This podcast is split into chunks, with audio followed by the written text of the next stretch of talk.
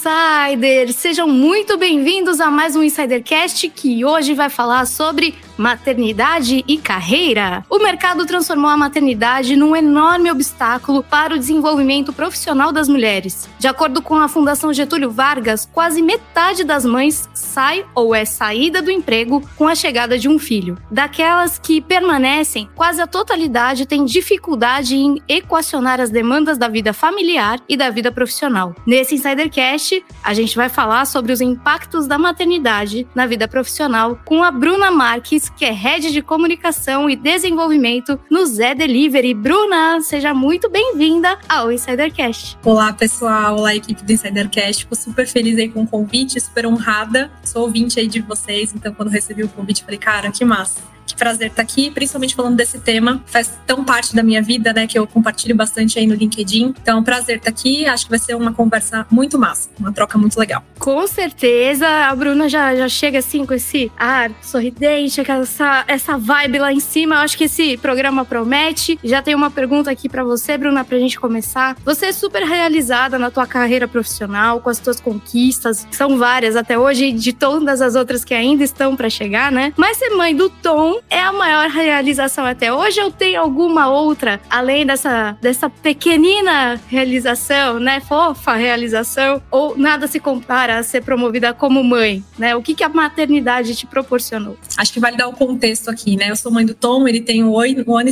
e oito meses. Ele nasceu em plena pandemia, então ele nasceu em maio de 2020, ali logo dois meses depois do, do lockdown, né? Que a gente começou a falar de coronavírus, a gente estava entendendo o que estava acontecendo, então foi sem dúvidas a experiência desde que ele nasceu a mais intensa da minha vida, né? E de fato é o que me faz mais realizada hoje. Assim, eu sempre tive o sonho de ser mãe, sempre foi uma, uma certeza na minha vida. Eu não me considero uma pessoa que tem grandes sonhos, assim, né? Eu, admiro muito pessoas que falam, cara, eu tenho um sonho de, sei lá, de, de fazer uma viagem de XYZ, ou comprar alguma coisa, ou realizar aquilo. E eu acho que as coisas na minha vida elas vão acontecendo de uma maneira muito fluida. Mas um sonho que eu tinha e que eu tinha certeza que eu realizaria é realmente ser mãe. É, apesar de não ter sido exatamente planejado naquele momento, é, eu tinha certeza que estava próximo de acontecer. E hoje eu me sinto extremamente realizada, assim, com, com o papel de mãe. Óbvio que não é a única, a única função, né? Porque de fato é uma função e é um trabalho, é, mas é a mais importante. É, eu coloco lá no meu LinkedIn, né? Mãe do Tom, meu maior e melhor projeto. E de fato é, né? É um trabalho, né? Acho que a gente nesse papo vai falar bastante sobre economia do cuidado, né? Quanto o trabalho do cuidado ele é invisibilizado, né? Ele não é reconhecido e o quanto mães acabam lidando de, disso, é, dessa, né, com esse assunto de maneira muito individual, né? Enquanto a gente tem que jogar isso para a sociedade também, né? Criar crianças é um papel social e não só da mãe ali que acaba ficando com muitas, muitas aspas o ônus, né, de tudo da função ali de se entregar para essa função, né? E quando a gente fala de carreira, ainda mais. Então, sim, hoje ser mãe do Tom é a minha principal realização. É óbvio que a Bruna, ela é mãe, ela é profissional, ela é esposa, ela é mulher, ela é amiga, mas ser mãe me completa demais. Assim, acho que mudou muito a forma que eu olho o mundo, né? A forma que que, que eu quero transformar o mundo para ser um lugar melhor para o Tom, assim, e transformá-lo numa pessoa melhor para o mundo também, né? Criar uma pessoa boa, um homem consciente de seus privilégios,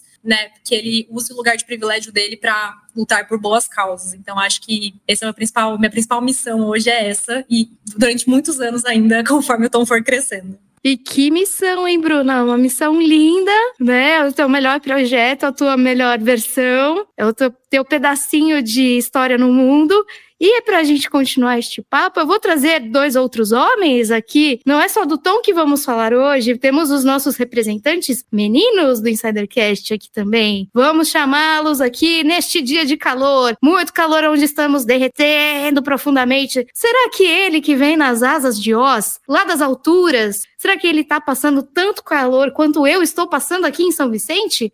Fábio Oliveira, como está a temperatura aí? Você está no Rio de Janeiro ou você está no mundo fantástico de Oz? Conta pra gente. Boa, Bá. Opa, obrigado aí pela sua apresentação, Bá. Olha, 20 31 graus aqui, só que no, no local que eu tô gravando esse podcast deve estar uns 40, no mínimo. Mas a gente vai sobreviver a esse Insidercast. Já começamos com o pé direito com a Bruna Marques. Acompanhe o trabalho da Bruna no LinkedIn. O como ela engaja no LinkedIn é impressionante. E a história, o quanto que ela vai poder ajudar milhares, e já está ajudando né, no LinkedIn, milhares de mulheres que têm essa dúvida durante o período da maternidade e carreira. Para onde ir, né, Bruna? É um papel que você está fazendo é fundamental para conscientizar as mulheres e a gente também não está mais, não está só eu, a Bá e você, Bruna. Também Cleiton Lúcio, o homem das luzes de Las Vegas, diretamente de Santos e adjacências.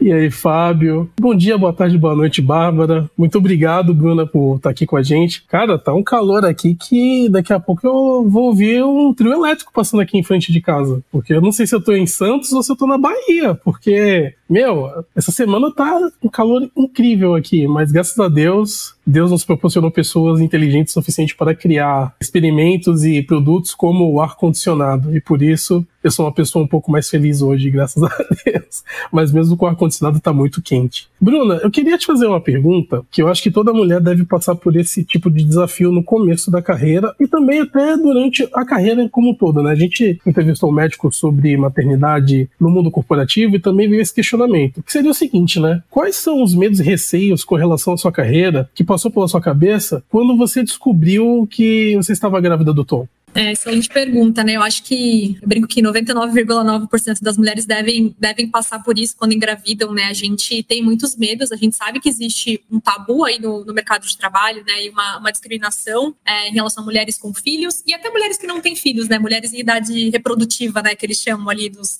25 aos 35 anos, né? As mulheres, mesmo as que não são mães, sofrem com perguntas descabidas, né? Se elas querem ou não ter filhos, com quem que os filhos ficariam e etc. Então, obviamente, passou pela minha cabeça, né? Um, um, um receio. Eu estava ali numa posição super legal, né? Numa empresa super bacana, mas com uma liderança super humana. Eu acho que vale ressaltar o meu, meu lugar de privilégio ali, né? Eu tinha um líder muito humano, que era muito parceiro, enfim, que eu me sentia muito confortável de dividir as coisas. Mas mesmo assim, né? Mesmo estando nesse ambiente favorável, eu tive receio de, cara, será que eu vou ficar, cara, vou ficar seis meses fora, né? Cinco meses fora. Quando eu voltar, como é que vai ser? Eu vou ser realmente necessária quando eu voltar? Enfim. Então, acho que muitas mulheres podem é, se sentir até pressionadas a ou abrir mão da maternidade, que pode ser um desejo que elas, né, em função ali da carreira, ou adiar. É um fato que as mulheres hoje acabam muitas vezes mudando seus planos em relação a isso. Então, muitos receios de, de não ser mais necessária quando eu voltar, ou de como é que essa notícia vai ser recebida, né? Eu tinha um time super grande na época, super grande não, né? Mas tinha um time ali de sete pessoas que eram diretos, né? Repórteres diretos a mim. Então, como é que meu time ficaria na minha ausência? Como é que as coisas iam fluir? E como é que as pessoas me veriam pós-maternidade, né? A gente sabe que existem muito questiona muitos questionamentos em relação à distribuição da, das tarefas, como é que a pessoa vai gerenciar o tempo, se ela vai conseguir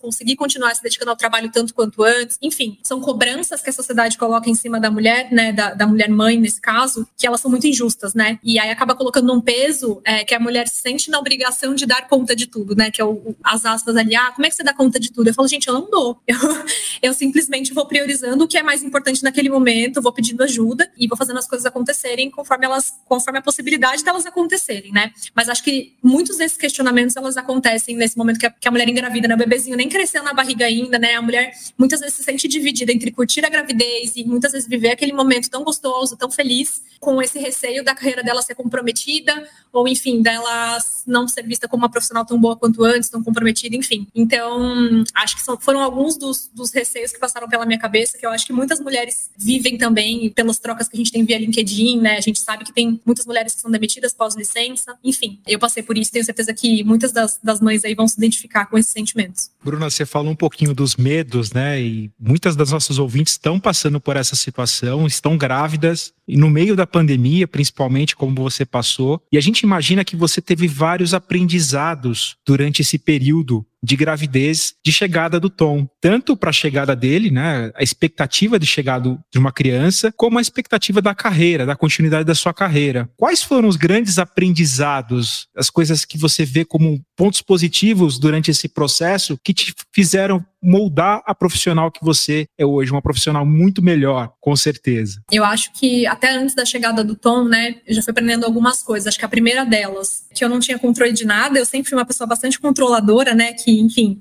perfeccionista, quer dar conta de tudo, quer, né, quer, tudo, quer ter tudo ali na mão, enfim, garantir que tudo vai dar certo. Mas, cara, quando você tem um bebê ali na sua barriga, enfim, você tá esperando o momento dele, eu optei por ter um parto, parto normal na época, né, então eu queria muito esperar o momento dele, a hora que fosse para ele nascer, sentir as contrações ali, enfim. Então, Então eu aprendi muito que, para além do fisiológico, né, do, de aguardar o meu corpo, que eu não teria controle nenhum, tinha o cenário de pandemia, né? A gente estava num cenário que, apesar de eu ter, querer ter um parto, parto normal, eu queria ir para o hospital, enfim. E a gente estava pensem, no ápice, pós dois meses de, de, lockdown, a gente não sabia como é que estariam os hospitais, então até a minha médica na época, a gente falou, Bru, ela falou, Bru, vamos monitorar, né, vamos elencar algumas maternidades que você goste, e a gente vai monitorar como é que estão os casos de Covid no dia que você entrar em trabalho de parto. Então foi um principal grande aprendizado que eu não tenho controle de nada, assim, é realmente a gente, óbvio, a gente tem que se preparar para situações, a gente tem que estar ali, né, atenta às oportunidades e, e, e, aos momentos da vida, mas o controle, ele, ele, ele escorre muito pelas nossas mãos, né, eu acho que essa, essa, essa experiência me marcou muito nesse sentido, e bom, depois que o Tom nasceu, é, foram alguns, foram alguns vários, né, eu brinco que, brinco não, eu brinco, mas é verdade, eu sou uma pessoa muito, muito mais é, focada eu tenho que ter um gerenciamento de tempo muito mais organizado, porque o meu tempo ele é muito mais limitado, né? Eu sempre fui uma pessoa que sempre gostou muito de trabalhar, né? Eu beirava até o workaholic ali, eu não tenho orgulho disso. É, hoje eu vejo que né, há uma produtividade saudável que talvez não era que eu, que eu é, produzisse ali na época. Eu trabalhava pra caramba, chegava muito cedo no escritório, embora muito tarde, mas aquilo me fazia realizado naquele momento da minha vida. E aí, quando você tem um filho, né, hoje a minha rotina com o Tom, ela, ela, ela é muito diferente, assim, né, eu tenho um horário ali que pré-determinado das nove às oito ali, que eu foco no meu trabalho, que é quando ele tá ali na, na escolinha, né, tá, tá, sendo cuidado pela minha rede de apoio, e, cara, depois das seis da tarde, ele chega aqui e ele quer ficar com a mamãe, ele quer abraçar, ele quer atenção, ele quer matar saudade, então, eu tenho um senso de priorização do tipo, cara, eu tenho esse horário hoje no, no, na minha agenda, que, que eu vou priorizar hoje, o que, que eu preciso entregar, né? Então, porque dificilmente eu vou conseguir estender. Óbvio que às vezes acontece algo mais, é, mais fora da curva, assim, a gente, a gente consegue estender, mas não é algo que é recorrente, então eu tenho que ser muito organizado em relação a isso. Aprender a delegar, eu acho que eu era muito centralizadora antes, né? A gente tem essa mania de achar que ninguém vai fazer tão bem quanto a gente, ou ah, se eu fizer vai sair melhor, mais rápido. E quando você tem que equilibrar tantos pratinhos na sua vida, né, como no meu caso, a minha carreira, o meu filho, é, família, né, cuidado de casa, o meu próprio cuidado, enfim, tem inúmeros pratinhos que eu tenho que ir priorizando. E eu percebi que eu não conseguiria ter saúde mental e equilíbrio para seguir se eu não pedisse ajuda, né, se eu não delegasse algumas coisas no trabalho, em casa, enfim. Então, não, não querer ser a mulher polvo, agarrar tudo, dar conta de tudo e né, ser, ser, aquela onipotência toda, é realmente pedir ajuda e, e, e delegar. Então, só assim eu eu consigo realmente fazer tudo que eu faço, com muita ajuda, né? É, admitindo que eu não vou dar conta de tudo sozinha. Então, acho que foram alguns dos principais aprendizados, foram vários outros, mas acho que consegui destacar os principais que eu acho que, que ressaltam aí nesse, nesses, nesses últimos meses aí de tom. E Bruna, nesse meio tempo, né, que a gente está vivendo de pandemia, nascimento no teu caso do Tom, ainda além de tudo isso, você mudou de trabalho no meio do turbilhão, no meio, no olho do furacão. E eu queria saber como é que foi iniciar um trabalho remoto com um bebê pequeno em casa. Como é que você se manteve firme? Você falou muito aí do autocuidado, da saúde mental. Como é que você conseguiu equilibrar exatamente esses pratinhos todos que você estava falando de uma maneira muito sã e saudável? Olha, nem sempre foi tão sã e saudável assim. Foi um processo, né? Foi uma caminhada. Foram muitos momentos de, de reflexão, assim, sabe? Pós licença maternidade, eu voltei para a empresa que eu estava, né? Quando eu saí, eu fiquei cinco meses fora, voltei e eu resolvi mudar de trabalho numa decisão tanto ousada. Hoje eu penso, eu falo, gente, eu fui, um, eu fui um tanto corajosa demais, mas dei um salto ali. Dois meses depois de eu voltar da licença, eu me joguei num novo desafio, né? Que é o desafio que eu tô hoje no, no Zé Delivery. Era um trabalho 100% remoto, ainda é. Hoje a gente já se conhece, né? A gente já teve algumas, alguns relaxamentos aí de pandemia, a gente conseguiu se encontrar com máscara, enfim. Mas durante quase um ano, né? Eu faço um ano de Zé, inclusive amanhã, a gente trabalhou 100% remoto. Então, a dificuldade ali de, de ter um bebê em casa chorando e, e, e te pedindo, né? A gente, a gente contratou uma pessoa para me ajudar assim que eu voltei a trabalhar, mas ainda assim, é um bebê de cinco meses, né? Cinco, seis meses. Eu ainda o amamentava, o vínculo entre mãe e filho é muito forte, né? Pensa que durante nove meses da gravidez, mais cinco meses fora da barriga, ele fica praticamente 100% grudado na mãe, né? O nosso vínculo era muito forte, então ele sentiu muito essa distância, por mais que não fosse uma distância tão longa física, mas é uma distância também emocional, né? Eu passei a me desconectar dele, né, de, apenas dos cuidados dele para focar no meu, né, no meu trabalho, nas minhas reuniões, enfim. Então a criança sente isso, né? Toda uma adaptação. Então a gente contratou uma, uma pessoa para me ajudar aqui em casa. É, ela, enfim, brincava muito com ele, distraía muito, tinha todos os cuidados ali, mas às vezes ele chorava e a mãe sabe quando é um choro que a criança quer a mãe. E vezes eu estava no meio de uma reunião né, numa empresa nova, conhecendo as pessoas, enfim, entendendo ali todo o contexto e querendo também me mostrar, né, como uma profissional engajada, enfim. E aí eu vi o chorinho dele e aquilo me desconcentrava 100%, assim. É, até hoje, assim, não vou, não vou mentir. Hoje muito menos, mas até hoje, se eu tô numa reunião, eu tô muito focada em alguma coisa, ele tá em casa por algum motivo, e eu escuto o choro dele, é muito maluco, assim, gente. Eu sou zero essa pessoa de falar ai, instinto materno e tudo mais, mas é uma, é uma, é uma conexão tão forte que, que existe ali, né, no caso entre eu e o Tom, e, e cada mãe e cada filho tem uma conexão, mas aquilo parece que toda a minha atenção e todo o meu, meu foco se, se vira para ele por algum momento para né, atender ali a necessidade dele. Eu tenho que fazer um exercício e focar para voltar aqui para o meu trabalho, enfim, para o que eu estiver fazendo. Então foi muito desafiador, assim, tá, tá, dentro de casa, tá com esses receios né, de um bebê pequeno em meio ao Covid, que não poderia, ele poderia né, se vacinar, até hoje não pôde. Do lado bom é que eu me vacinei e aí ele, enfim, acabou amamentando e aí né, adquirindo anticorpos através do meu leite. Mas enfim, eram muitos receios, é, não só em relação a ele, mas em relação à carreira também, né? Se começar num desafio desafio novo, é, se posicionar ali como uma profissional, né, provar o seu trabalho, entre aspas, né, e, e, se conectar com as pessoas, entregar projetos relevantes, enfim, se conectar com a cultura diferente, desafios diferentes. Eu dei muita sorte, porque eu trabalho com gente muito incrível, né? As pessoas sempre me apoiaram muito e o, e o Tom sempre fez muito parte do Zé, assim. Ele sempre apareceu em muitas reuniões, às vezes ele queria estar com a mamãe. Então, desde o meu, meu dia um, o Zé, o, o Zé, ó, o Tom participou do onboarding do Zé. Ele é uma carinha super conhecida. Enfim, as pessoas sempre perguntam dele, a gente fala que é um mascotinho do Zé. Então, eu sempre fui muito acolhida em relação à minha maternidade e o meu posicionamento em relação à maternidade, que é, cara, o Tom é a minha prioridade, ele faz parte da minha vida e o meu trabalho também faz parte parte da minha vida, né? Como que a gente vai fazer isso funcionar bem? Né? Eu não vou negligenciar o meu filho pelo meu trabalho e nem vice-versa. Eu acho que a gente precisa encontrar um equilíbrio. E isso sempre foi muito respeitado, assim, é algo que eu, que eu valorizo muito. Sensacional, Bruna. Parabéns pelo seu um ano de Zé Delivery, que vai ser completado amanhã. Eu acho que você falou tudo. Equilíbrio é a chave de, de você ter uma maternidade e ainda assim ter uma carreira. Lá no começo da conversa, eu queria até apontar uma coisa que veio na minha mente: é o seguinte, né? Um filho é feito por duas pessoas, mas normalmente a cobrança fica mais com a mãe, infelizmente. Então a gente precisa mudar esse paradigma. Existe um provérbio africano que é bastante conhecido que diz o seguinte, né? É preciso uma aldeia inteira para cuidar de uma criança. Você acredita que ter a possibilidade de contar com uma rede de apoio é fundamental nesse período de transição entre maternidade e carreira? E eu queria saber como foi esse tema para você. Eu diria que é, é, é fundamental, assim, ela é vital para que uma, né, uma mulher, no caso, é, consiga de fato conciliar maternidade e carreira. Eu falo de um recorte, talvez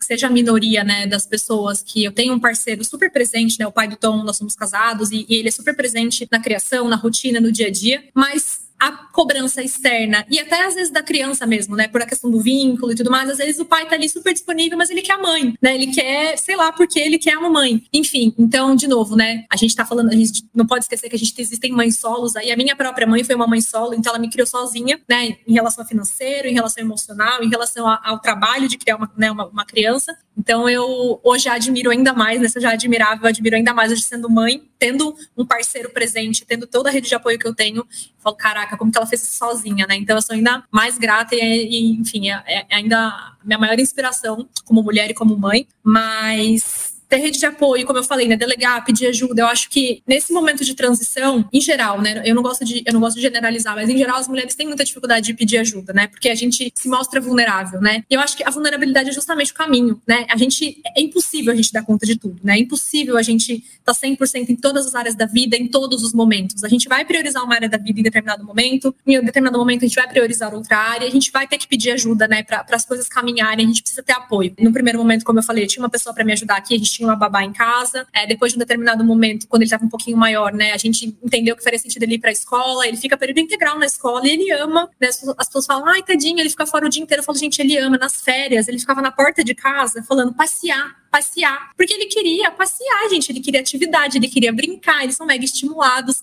Então, hoje eu fico muito feliz com a, com a, com a decisão que a gente tomou de, de fato, colocá-lo na escola, óbvio, é uma escola muito boa, né, que tem né, um, um, super amparo, uma metodologia super legal, ele se alimenta super bem, então, assim, a rotininha dele tá super bem estabelecida na escola e ele ama. E a gente pode ter tranquilidade também de trabalhar, né, tanto eu quanto o pai dele, no período que ele tá lá, assim como se acontecer qualquer coisa, eles vão nos ligar, né, a gente consegue ter essa tranquilidade que o nosso filho tá bem cuidado e, e até ter um tempo de qualidade quando ele volta volta para casa, né? Porque se a gente tá equilibrando um milhão de coisas, já aconteceu, por exemplo, dele ficar doente e eu tá trabalhando home e eu tá eu e ele sozinho em casa, né? Ele não pode ir pra escola porque ele tá doente, né? Até para não contaminar as outras crianças e por ele mesmo. E eu tenho que equilibrar pratinhos em casa, reunião, e aí eu falo pro meu time, eu falo, pessoal, pra, pra minha líder, pro meu time, eu falo, pessoal, essa semana vai ser desafiadora, o Tom tá em casa, é, ele vai participar de algumas reuniões, eu vou ter que remanejar algumas coisas. Então, de novo, né? Mostrar vulnerabilidade também no mercado de trabalho, né? Óbvio que, de novo, recorte privilegiado, eu tenho essa liberdade, eu tenho esse espaço seguro para falar que, putz, meu filho tá em casa e que eu vou precisar remanejar algumas coisas, o que for possível, e o meu time abraçar isso, ser super compreensivo,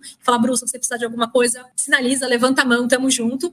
Então, é, eu acho que faz parte da cultura, mas eu acho que o que eu levo pro LinkedIn é muito isso, né? Para que, às vezes, não vai partir de um lugar tão acolhedor, né? De uma empresa ou de uma cultura tão acolhedora, mas que a gente venha como agente dessas, né? Que, que, que as mulheres venham nessa, como agente dessa transformação, né? Da gente provocar esses espaços, provocar essas discussões de que cuidar de uma criança e criar uma criança é um trabalho social, né? Como você falou, é o, é o trabalho da, de uma aldeia, né? Eu adoro esse provérbio, eu acho que ele é muito verdadeiro. Então, quando a gente passar a pensar na educação das crianças como o âmbito social, a gente vai resolver muito, resolver não, mas começar a resolver muitas das questões que hoje prejudicam as mulheres no mercado, né? Então, quando a gente fala de equidade de gênero no mercado de trabalho, não tem como a gente falar disso sem a gente falar de políticas mais equânimes, por exemplo. A mãe tem uma licença maternidade de quatro meses, né? Em tese por lei ou até seis meses. O pai tem cinco dias, 20 dias pensando do, do, lado da empresa, o que, que a empresa alega? Ah, eu vou ter um, um ônus de uma, de uma funcionária que eu vou estar pagando durante quatro meses que não vai estar na sua função, né? Mas, cara, é, é, é isso, assim, não, não é um ônus, é um papel social de educar um outro ser humano, sabe? É, tem um valor gigantesco. Então, a gente tem que falar de políticas, né, do lado das organizações de políticas mais econômicas, a gente tem que falar de divisão de tarefas é, de maneira igualitária entre pai e mãe, é, a gente tem que falar de divisão de carga mental, né, que não é só o fazer, né, ah, é só pedir que eu faço. Tem toda uma carga mental ali por trás que é, putz, a gente precisa fazer o almoço. Mas para você fazer o almoço, você precisa ter a comida na geladeira. Para ter comida na geladeira, alguém fez a lista do mercado. E alguém foi no mercado.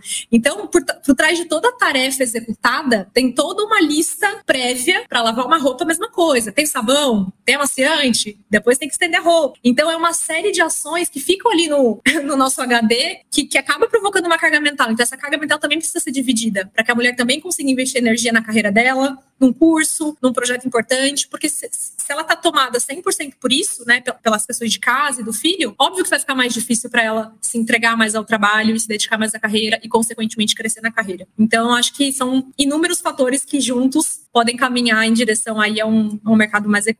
É muito legal tudo isso que você disse e você, exatamente essa mensagem você passa no seu LinkedIn, que é um LinkedIn ultra engajado para quem não acompanha a Bruna, é um, um LinkedIn que as que as mães se enxergam na vulnerabilidade que a Bruna coloca ali nas postagens. Acompanharam toda a jornada da Bruna durante o processo de gravidez. Ficou, assim, muito legal a sua produção de conteúdo no LinkedIn. E o que você falou exatamente é isso, né? A gente precisa ter ações afirmativas nas empresas. A gente tem hoje o programa Empresa Cidadã, que é uma grande evolução, né? É, ele dá 20 dias de, de licença para o pai e seis meses de licença para a mãe, mas poucas empresas ainda aderiram ao programa. A gente espera que mais empresas possam aderir e que essa discussão também, que é uma, um fator cultural, né? Da divisão de tarefas entre homem e mulher, seja mais debatido e mais discutido, né? Para que as relações sejam mais iguais, Lógico, dentro do possível, como você falou, né? O Tom, por exemplo, pequeno demandava mais da mãe, um bebê demanda muito mais da mãe, mas que essas discussões sejam cada vez mais debatidas. Bom, a gente chegou aqui no momento do Insidercast muito especial, que é a pergunta coringa, uma parte aguardada aqui do nosso do nosso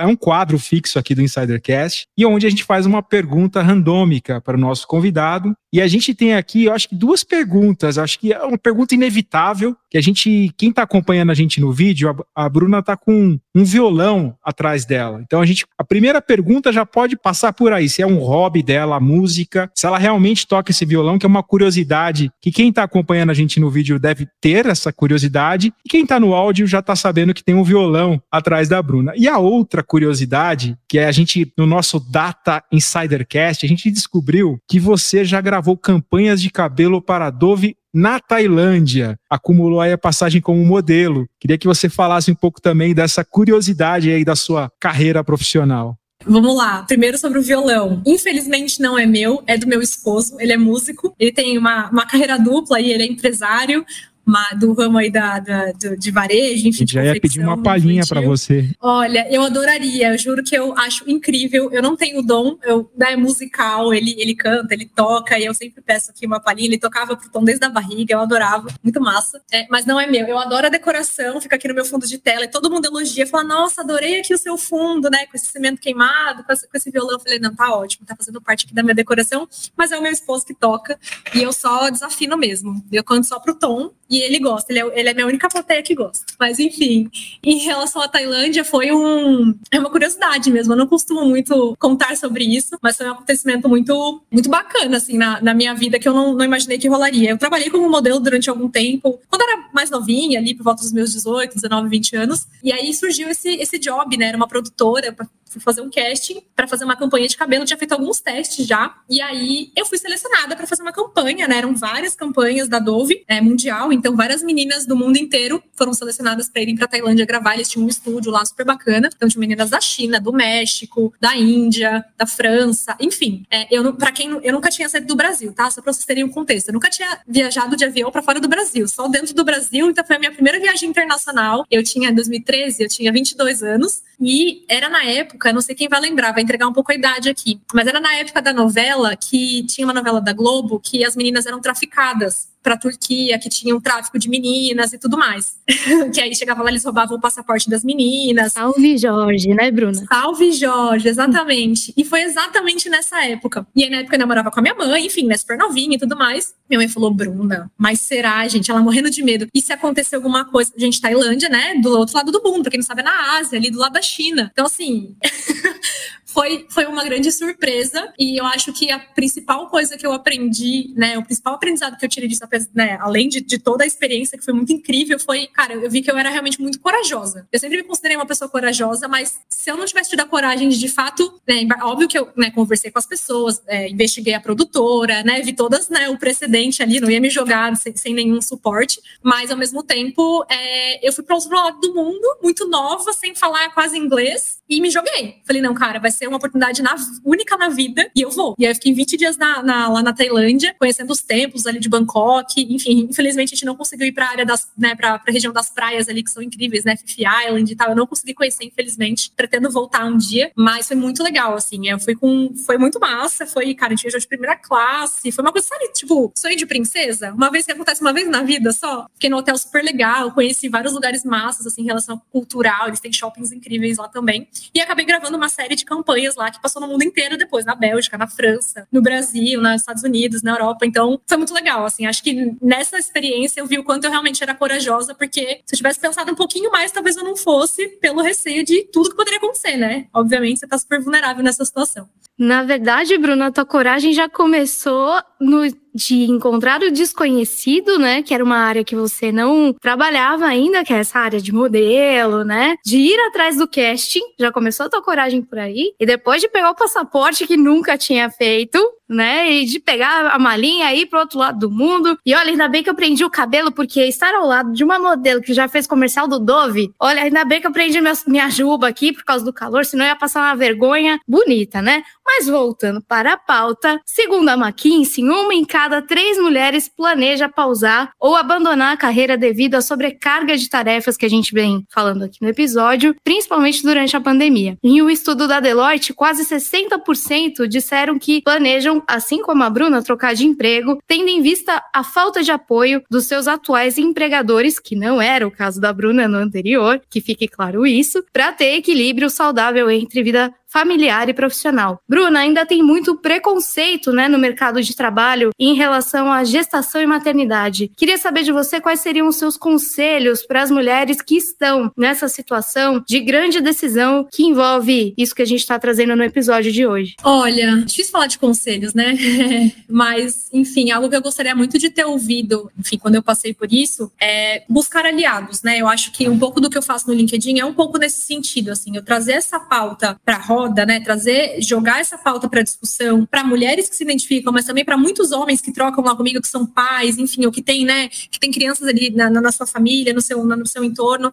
Eu enxergo essa situação, assim como qualquer outra questão social. Se a gente não trouxer os homens e todas as outras pessoas para a pauta, nada vai mudar, né? É óbvio que é um, é um ônus que as mulheres carregam, mas a gente precisa trazer e, e constituir aliados, né? Então, procurar pessoas ali que falam sobre isso, né? Promover essas discussões dentro das empresas, óbvio, algumas são mais ou menos abertas, né? Mas, cara, procurar o time de people ali, né, de RH, entender quais são as políticas, enfim. Eu acho que nem sempre é um movimento fácil, mas nem tudo é. A maioria das coisas que vale a pena é, não é simples, não é fácil de ser executado, né? Então, eu acho que é, é muito triste, né, quando a gente pensa nesse, nesse, nesse dado, né, da McKinsey, enfim, de mulheres que, cara, lutaram muitos anos para construir uma carreira de sucesso e que muitas vezes são realizadas e ela tem que escolher entre uma coisa ou outra, né? Isso é tão injusto, porque os homens também não, como, como o próprio Clayton falou, né? O filho é, é de duas pessoas e o homem não tem que fazer essa escolha, né? É uma responsabilidade de ambos, né?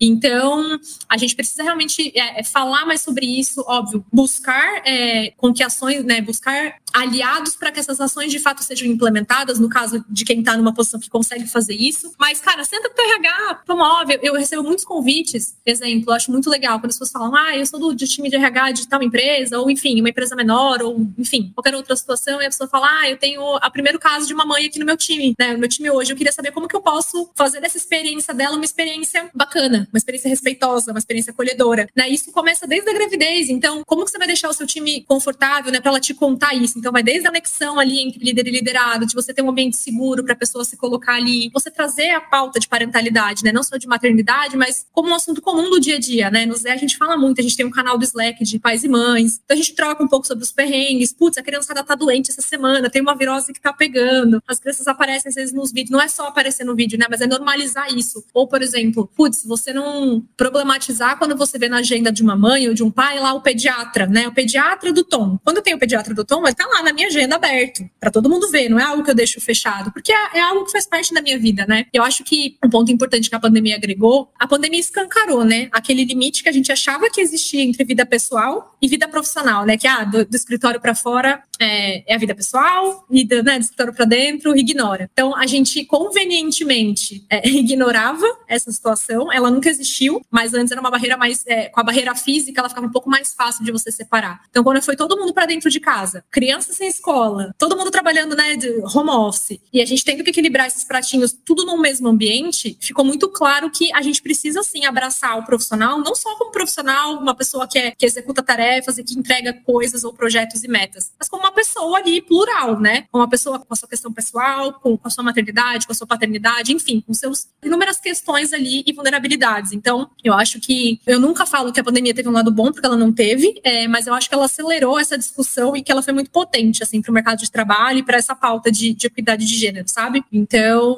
enfim, tivemos alguns avanços, ainda muito longe do ideal, mas eu acho que a gente tá, tá a passos de formiga conseguindo evoluir um pouquinho como você disse, né, Bruno, é, a pandemia ela veio para escancarar realmente a vida pessoal das pessoas. Hoje, PJ e PF é a mesma coisa, não tem como você desassociar uma, parte da sua vida de outra. A gente está chegando um pouquinho já pro final do episódio, mas antes eu queria te fazer uma pergunta que é inspiracional, né? Aqui no Insidercast a gente costuma fazer uma pergunta para a maioria dos convidados ligadas a desafios, para inspirar as pessoas que estão nisso de carreira, ou inspirar aquelas pessoas que querem mudar a sua carreira de alguma maneira, através de profissionais de sucesso e através de profissionais que são humanizados como é o seu caso. Então, eu queria saber o seguinte, né? Você, como, você já disse que você sofre de crise de ansiedade e de depressão desde os 18 anos de idade, que é algo que há anos atrás seria um tabu, seria algo visto como estranho ou, no mínimo, indesejável, mas hoje a gente percebe que ansiedade e depressão são as maiores doenças que vêm crescendo exponencialmente no mundo. Isso antes da pandemia. Tem um dado, eu acho que é da ONU ou da Organização Mundial da Saúde, que diz o seguinte, né? Três em cada dez pessoas têm algum distúrbio mental ligados à ansiedade e depressão no mundo. Isso em 2015. Imagina hoje, 2022, depois que a gente estamos passando por dois anos de uma pandemia, como deve já ter aumentado muito mais. Isso são casos diagnosticados, né? Tem muita gente que simplesmente convive com essa doença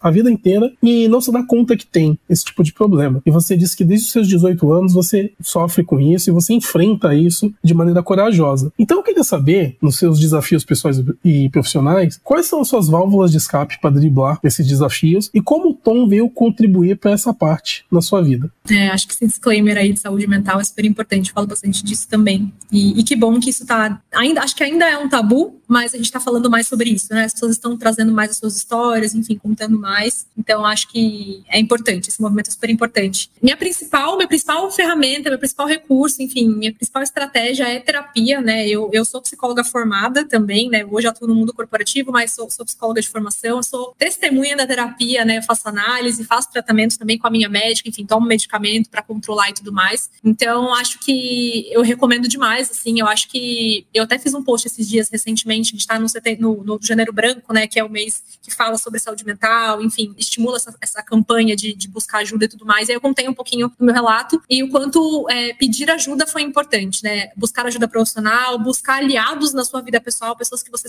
que você confie, né? É muito difícil, às vezes, a gente admitir que a gente está né, tá passando por uma crise de ansiedade, está passando por uma crise de depressão, por um burnout, né? Que cresceu absurdamente também nos últimos dois anos aí de pandemia. Enfim, e, e N questões de saúde mental, né? A gente internalizar, a gente discutir, a gente falar cada vez mais que é um, a, a mente adoece assim como o corpo e que a gente precisa assim de ajuda, que não é vergonha nenhuma a gente, né, a gente ter ajuda, a gente passar por acompanhamento. Então, óbvio que no, no primeiro momento não foi fácil eu, eu, me expor ali no LinkedIn, né, de, de falar da, da minha questão de depressão. Foi, foi um processo muito longo desde os meus 18 anos para eu aceitar que aquela era uma doença como qualquer outra e que eu vou ter que lidar com ela pro resto da minha vida, né, com medicação, com terapia, com recursos internos, mas que eu tinha muita vergonha, né, de eu me achava muito fraca, né. Acho que grande parte das pessoas que sofrem com, com transtornos mentais fala, cara, por que eu, né? Tem tanta gente que passa por coisas piores né? A gente tende muito a comparar. E tem, de fato, né? Eu, eu, eu vivi uma vida confortável, nunca passei por nenhuma necessidade, né? Sou muito privilegiada, mas uma coisa não tem necessariamente a ver com a outra, né? Então a gente, é, eu sentia muita vergonha de, tipo, ah, eu, eu sempre tive muito, muita estrutura, muitas oportunidades, sou uma pessoa, né, com, com, com, amigos, com família, uma pessoa amada, e por que, que eu tô sofrendo com isso? Né? Eu me sentia indigna, talvez, de estar tá sofrendo por um transtorno mental, sendo que a minha vida era tão boa. E não necessariamente uma coisa tem a ver com a outra, né? Acho que não é o caminho para você superar isso. Então, eu tenho altos e baixos, assim, hoje eu, eu, trato há muitos anos, eu, é difícil hoje eu ter crises que de fato me deixem mal, mas as primeiras crises foram muito difíceis, porque eu não estava assessorada, né, eu não estava sendo cuidada, eu, óbvio que há, desde os meus 18, hoje eu tenho 30 anos, né,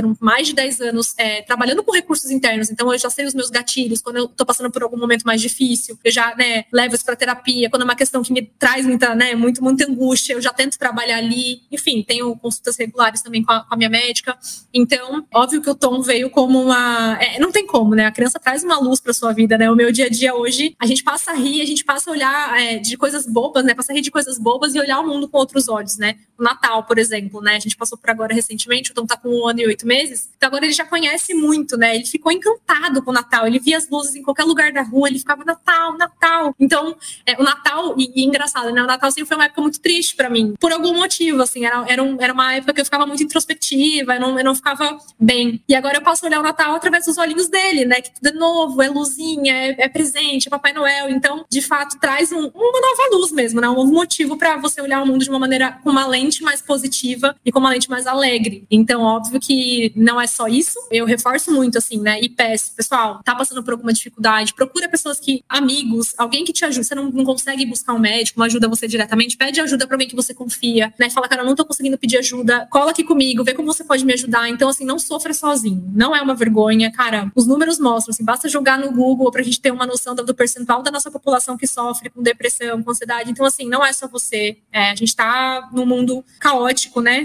Nos últimos dois anos a gente vive um mundo que a gente nunca imaginou viver, né? Com medo de tudo, com medo de uma doença que é imprevisível. E, cara, tá todo mundo vulnerável a qualquer momento. Tem uma demissão do trabalho, um momento difícil, enfim. Então, a gente tá vulnerável é, e qualquer um, né, tá vulnerável a isso. Então, eu reforço muito a questão de pedir ajuda e a importância de, de buscar, buscar aliados mesmo, né? Pessoas que você confia para você se abrir e conseguir sair, seja né, de uma crise profunda ou não. Acho que toda crise tem que ser olhada com carinho e com cuidado. Só um dado importante aqui: o Brasil é o país que tem mais diagnósticos de ansiedade no mundo. Eu acho que a gente Olha deveria aí. normatizar um pouco e olhar com mais cuidado e carinho para essas pessoas que sofrem com esse tipo de problema. Sem dúvidas, é... sem dúvidas. É, é uma grande parcela da nossa população, né? Então, a gente tende a achar que é só com a gente, mas não é. Né? Olha o tanto de gente que está sofrendo. Então, peçam ajuda, não sofram sozinhos. Exatamente, o tema super importante justamente em meio à pandemia, né, que a gente passou a sofrer muito mais com a nossa mente, com os nossos distúrbios da mente. Esse tema vem a calhar, como a Bruna falou, porque estamos em meio ao janeiro branco. Então, se você está com um problema de saúde, de saúde mental, procure ajuda, não deixe a situação se agravar, certo?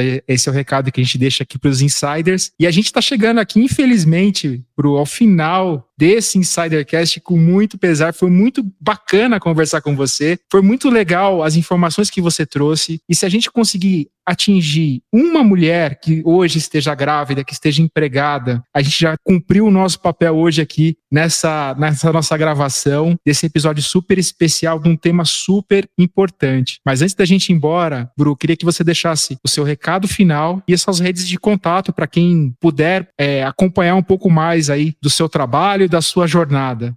Bom, pessoal, obrigada pelo convite. Foi muito legal. Passou muito rápido o tempo. Quando você falou, estamos indo para o fim, eu olhei aqui o relógio e falei, caraca, foi realmente um, um, papo muito leve, muito gostoso. Então, que bom que a gente, e mesmo abordando temas tão delicados, né, e às vezes difíceis, mas a gente conseguiu levar de uma maneira super bacana. É, espero que todo mundo tenha gostado também. A minha principal rede é o LinkedIn, né? Vocês conseguem me encontrar lá no LinkedIn como Bruna Marques, do Zé Delivery. Primeiro ali que aparece, uma fotinho com fundo azul. Então, eu converso bastante lá com a galera. Muitas vezes, muitas pessoas me mandam inbox e com uma uma, situação, com algum dilema, e eu, enfim, a gente troca, eu realmente sou muito atenta ali e, e respondo sempre que eu consigo, então fiquem super à vontade ali para me seguir, para trocar comigo, para trazerem as, as enfim, os dilemas aí, as dúvidas para a gente trocar sobre esse assunto. E é isso, eu acho que vamos continuar falando sobre isso, sobre maternidade e carreira. Acho que cada vez mais a gente tem que falar assim. É um problema de todo mundo. Problema não, né? É uma questão de todo mundo e que todo mundo tem que resolver junto, né? Não é só uma, uma questão das mulheres. Então, vamos, vamos, vamos falar cada vez mais sobre isso, sobre saúde mental também, né? Que as mães acabam sofrendo ainda mais, né? Nesse, nessa pressão maluca de dar conta de tudo. Então, é isso. Fiquei super feliz. Acho que as perguntas foram super bacanas e acho que a gente tá dando papo aí super bacana. Obrigada, viu, pelo convite.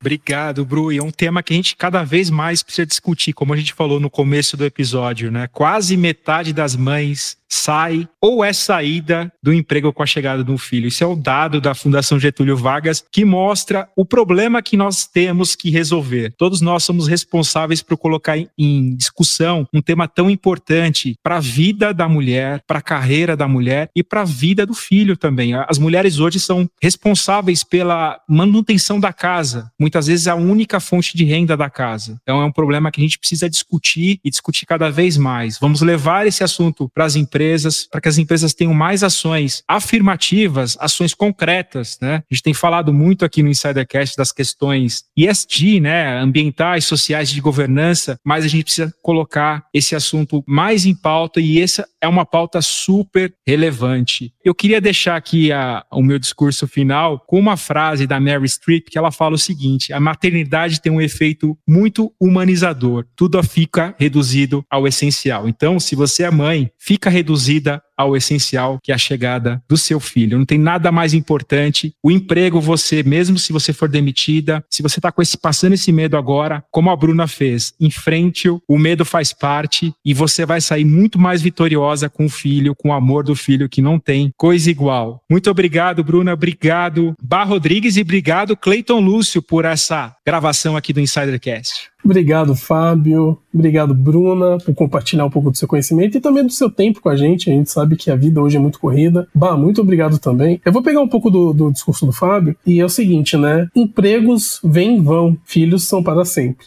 Pense sempre em primeiro lugar na sua família. Não tem emprego no mundo que valha é, alguns momentos especiais que você pode ter com seus filhos. Outra coisa é o seguinte, né? É, como eu disse lá no começo do episódio, eu quero repetir aqui: uma criança é feita por duas pessoas. Então acho que nós devemos é, dividir as alegrias e desafios de forma equilibrada e justa. E também eu queria salientar de novo o que a Bruna disse no final do episódio sobre saúde mental. Realmente, peça ajuda. Peça ajuda para seus amigos, para as pessoas que você ama. Provavelmente nesse período você vai ver quem realmente você pode contar e com quem realmente você não pode contar no seu ciclo social. Então existem esses lados bons também porque é lá no fundo do poço que a gente vê com quem realmente a gente pode contar. Mas caso você também queira ter uma ajuda profissional e você tenha algum problema financeiro em relação a isso, existem as faculdades que dão terapias gratuitas, porque os alunos de psicologia precisam pôr em prática o que eles aprendem. Então existem formas, inúmeras formas de você combater a ansiedade e depressão. Só não fica sozinho, né? Por exemplo, como a Bruna disse também, né? Ela já sabe os gatilhos dela, ela sabe os, os esquemas que ela tem que fazer ali para que não caia, né? Eu também já passei muito por isso, já sofri muito com ansiedade, já tive minhas crises de depressão e hoje eu sei quais são os gatilhos, eu sei quais são os momentos na minha vida onde eu realmente estou começando a me deixar ir para um lado um pouco mais negativo e eu sei como eu posso reverter isso. Mas se você não sabe, realmente peça ajuda para seus amigos, peça ajuda para as pessoas que você ama e procure da maneira que for possível ajuda profissional. Não tenha medo e não tenha vergonha disso, tá? O mundo precisa de pessoas saudáveis e você também precisa ter uma saúde mental saudável para que você possa, é, como eu posso dizer, expressar quem você realmente é na vida. Então não tenha medo nem vergonha se você tem algum problema desse. Todos têm problemas. Alguns até fingem que não, mas todos têm problemas. Então procure ajuda sim. Muito obrigado e bah, é com você. Obrigada, Cleiton. Obrigada, Fá. Obrigada, Bru. Eu acho que o que fica para mim de grande lição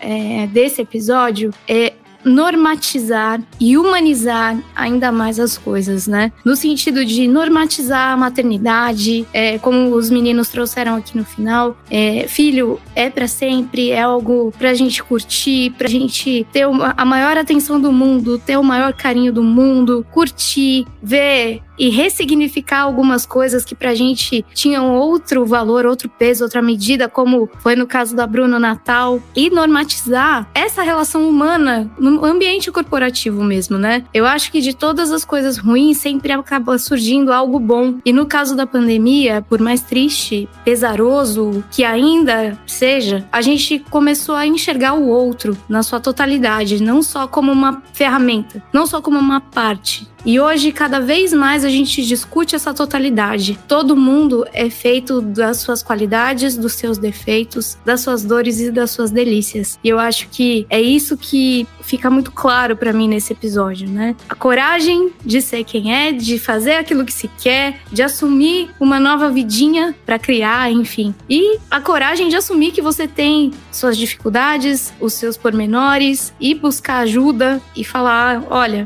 eu não sou perfeito eu ainda tenho muito que aprender, muito que evoluir. Eu acho que é isso que fica para mim desse episódio de hoje. Queria agradecer mais uma vez a Bru, queria agradecer a vocês, insiders, pela audiência, pelo carinho, por acompanharem a gente em mais de 210 episódios. Olha, estamos rumo aí aos 300. Em breve estamos chegando neste número e deixar aquele recadinho do coração final, né? Se você tiver uma dúvida, sugestão, crítica, quiser patrocinar o Insidercast ou, por que não, fazer o seu programa, né? O seu podcast com a Insidercast Produções. Se quiser seguir a gente nas redes sociais, é InsiderCast em todas as redes sociais. A gente vai ficando por aqui e a gente se encontra no próximo episódio do Insidercast. Até lá!